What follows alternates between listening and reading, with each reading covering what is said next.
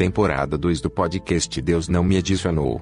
Já que perguntar não ofende, farei mil e uma perguntas que me fazem saber que Deus não é a resposta e por isso cansei de acreditar e agora eu quero é saber por que Deus não me adicionou.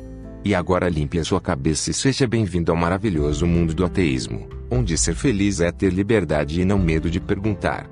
Por Vicente Maia. Observação: toda vez que eu disser próximo, estarei falando de outro tema.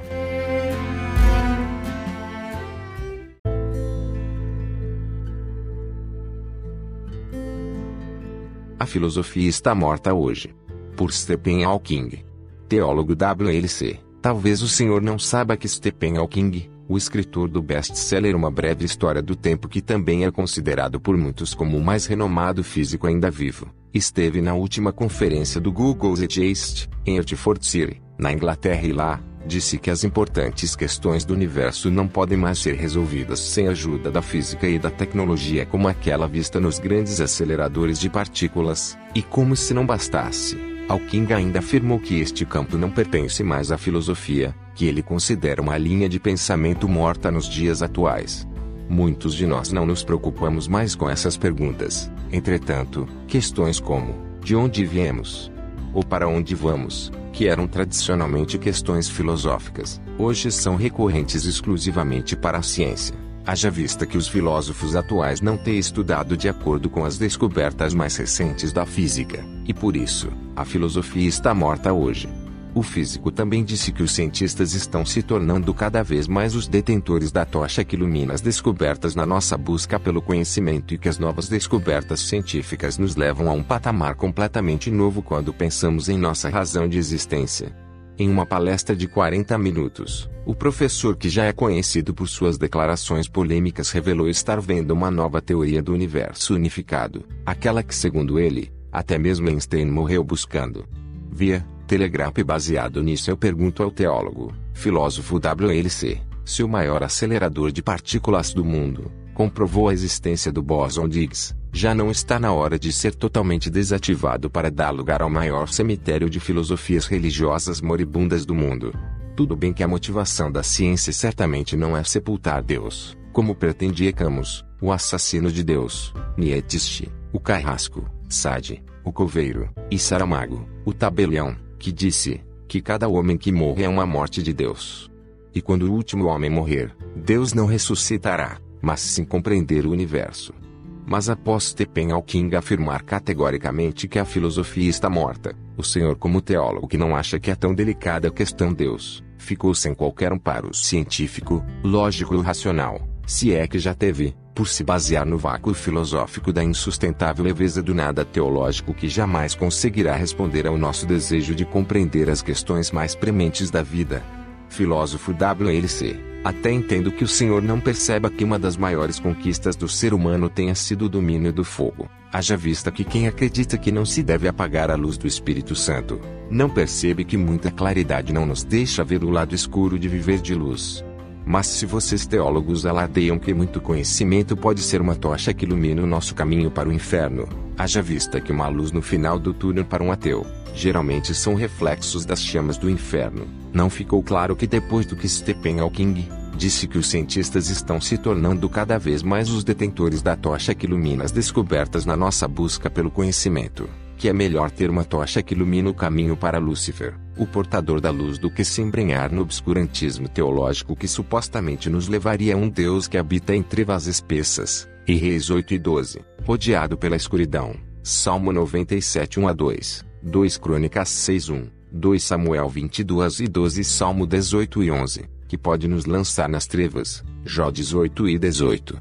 Bom, Agora eu sei porque eu não acho Deus e o motivo pelo qual nos filmes sobre paranormalidade, eles dizem, afaste-se da luz.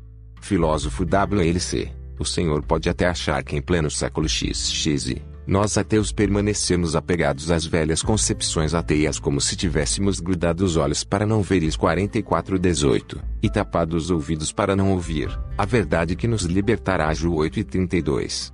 Mas veja doutor em teologia WLC, que se a evolução tecnológica dos seres terrenos dependesse das religiões, elas só teriam criado a faísca para iluminá-la e só os cegos não veem que um flash de realidade é suficiente para iluminar milênios de obscurantismo que as religiões mesmo causam. Tomara que depois que o mais renomado físico ainda vivo tenha dito, que a partir de que as novas descobertas científicas nos levam a um patamar completamente novo quando pensamos em nossa razão de existência, que Deus ilumine, digo, que a Deus da ciência ilumine sua mente e a tire dessas densas trevas, mas que me ilumine com luz elétrica, não com luz de vela, ou de tocha que o seu Deus que se diz onipresente usará para esquadrinhar a Jerusalém como relatado em Sofonias 1 e 12. Dr. W.L.C., como filósofo, talvez o senhor não saiba que o ser, homem fez mais pela liberdade de pensamento e de expressão do que quaisquer outros homens ditos divinos e que fomos nós simples mortais que acendemos a tocha do conhecimento e passamos aos outros a sua chama que continuará acesa até que se torne o farol da humanidade. Mas qual o sentido de vocês teólogos ainda hoje acreditarem que a ciência é só uma vela que clareia a escuridão da ignorância até e que a religião seja o farol da humanidade, mesmo ela estando há muito tempo afastada de assuntos que só devem dizer respeito ao iluminismo? Disso posso concluir que ainda não conseguimos nos livrar totalmente de um certo obscurantismo quase medieval, até porque é a religião, o vento que tenta apagá-la. E mesmo se eu me deixasse levar pela ilusão de ótica de que a religião fosse o farol, ou até mesmo a luz no fim do túnel da humanidade, me responda, por que ela está tão desfocada? Será que não está claro que as questões mais prementes da humanidade que eram tradicionalmente filosóficas, hoje são recorrentes exclusivamente para a ciência? Haja vista que os filósofos atuais não têm estudado de acordo com as descobertas mais recentes da física e por isso, a filosofia está morta hoje. Assim disse Stephen Hawking.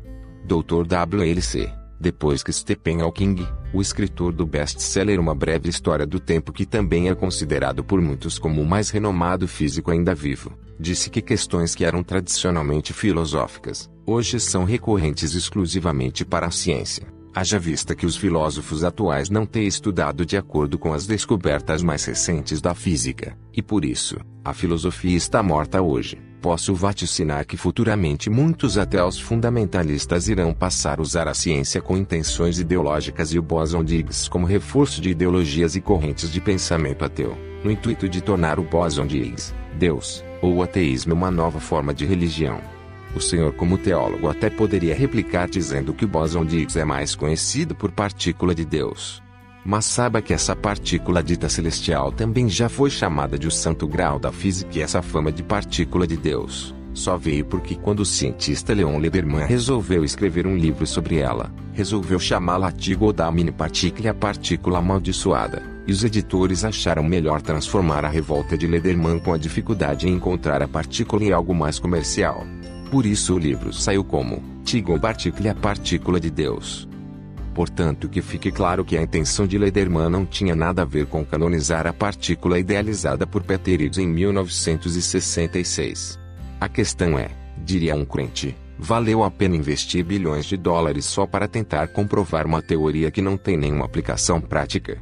Valeu a pena destruir milhões de árvores e investir trilhões de dólares na confecção de bilhões Bíblias só para tentar comprovar a existência de um Deus que realmente não tem nenhuma aplicação prática?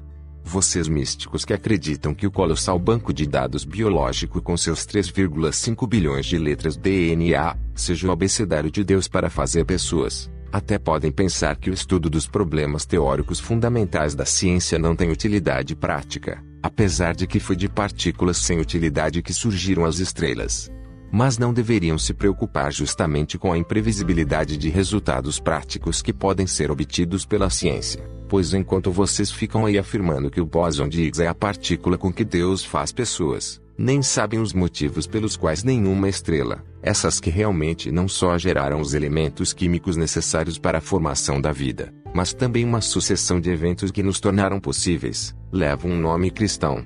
Se a religião fosse o farol da humanidade, porque ainda não conseguimos nos livrar totalmente de um certo obscurantismo quase medieval que a religião ainda nos impinge?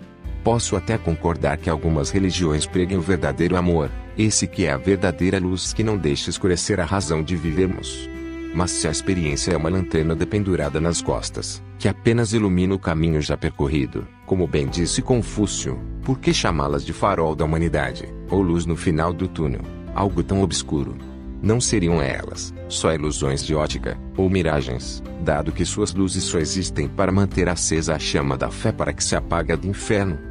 Depois que Stephen Hawking, o mais renomado físico ainda vivo disse que as importantes questões do universo não podem mais ser resolvidas sem a ajuda da física e da tecnologia como aquela vista nos grandes aceleradores de partículas, não ficou claro que foi assim que a teologia no obscurantismo da Idade Média conseguiu manter cativo nas cadeias da ignorância religiosa as pessoas analfabetas e incautas. Até que finalmente o farol do iluminismo, o resultado de uma das mais espantosas revoluções intelectuais da história, brilhou trazendo a humanidade às luzes da razão e as libertou das garras das trevas.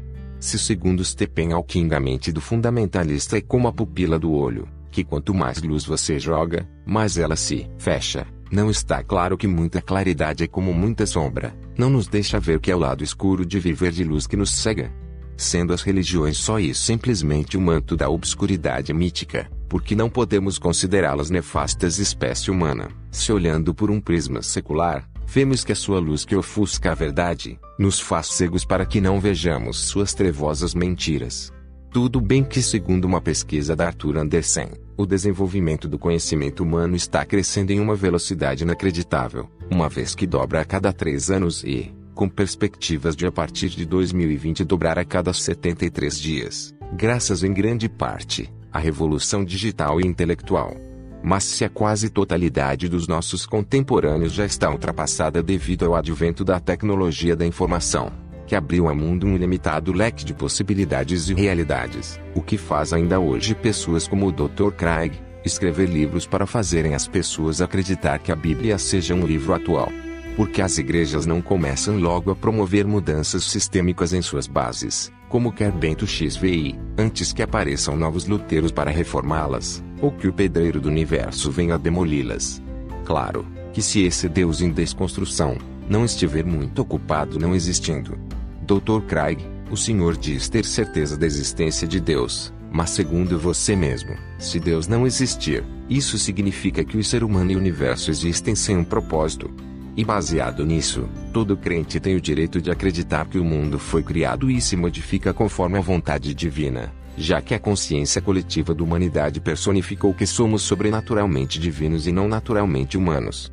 Mas por que Dr. Craig, não aceitarmos que o mundo e tudo na natureza tenha surgido por acaso, resultado de uma cadeia de acontecimentos acidentais e segue a vontade da evolução lenta, gradual e inexorável e não por decreto divino? Se não a mostra de existência, ou de nenhum propósito divino no caminho do homem na Terra. Por que não concordar com Steven Weinberg, ganhador do Nobel de Física e reconhecidamente ateu, que no encerramento de seu aclamado livro, The First Three Minutes, os três primeiros minutos, afirma que quanto mais o universo nos parece compreensível, mais parece sem propósito. Tudo bem, Dr. Craig, que o seu maior medo seja o de que a ciência biológica roube os poderes que o seu Deus possui sobre sua vida. Mas é certo resistir à teoria da evolução, pelo simples fato de achar que todo mundo vai perder a sua essência divina, ou no mínimo também a sua falsa moralidade, por ter um elo evolutivo ligado a animais irracionais? Se sim, neste caso quem está sendo irracional? Sei que segundo o paleontólogo americano Stephen Jay Gould, um dos grandes teóricos do evolucionismo, as teorias de Darwin são tão mal compreendidas, não porque sejam complexas, mas porque muita gente evita compreendê-las. Mas Dr. Craig, rejeitar a teoria da evolução por acreditar que se pode provar a existência de Deus de forma lógica e racional, não é só uma forma irracional de compensar o rebaixamento da espécie humana à posição de meros descendentes do mundo animal, mesmo Dr. Craig, que a evolução não tivesse ocorrido, o senhor não acha que as formas animais deveriam ter se mantidas originais, já que o homem foi feito à imagem e semelhança de um Deus imutável, apesar de não sermos invisíveis como ele. Divaguemos, ó, admirável mestre Darwin. Vivemos hoje em uma nova Babilônia, onde o importante é o dinheiro, porque sem ele você vê o diabo. É verdade, ó, grande discípulo. E não se iludam, porque não é com a fé que as coisas vão mudar. Vocês estão no meio de uma crise, onde todo mundo está confuso e tentando salvar sua própria pele, ou seja, estão todos no meio da merda, com fezes até o pescoço e tentando limpar o próprio rabo. Se vai ter papel higiênico para todos. Só Deus sabe.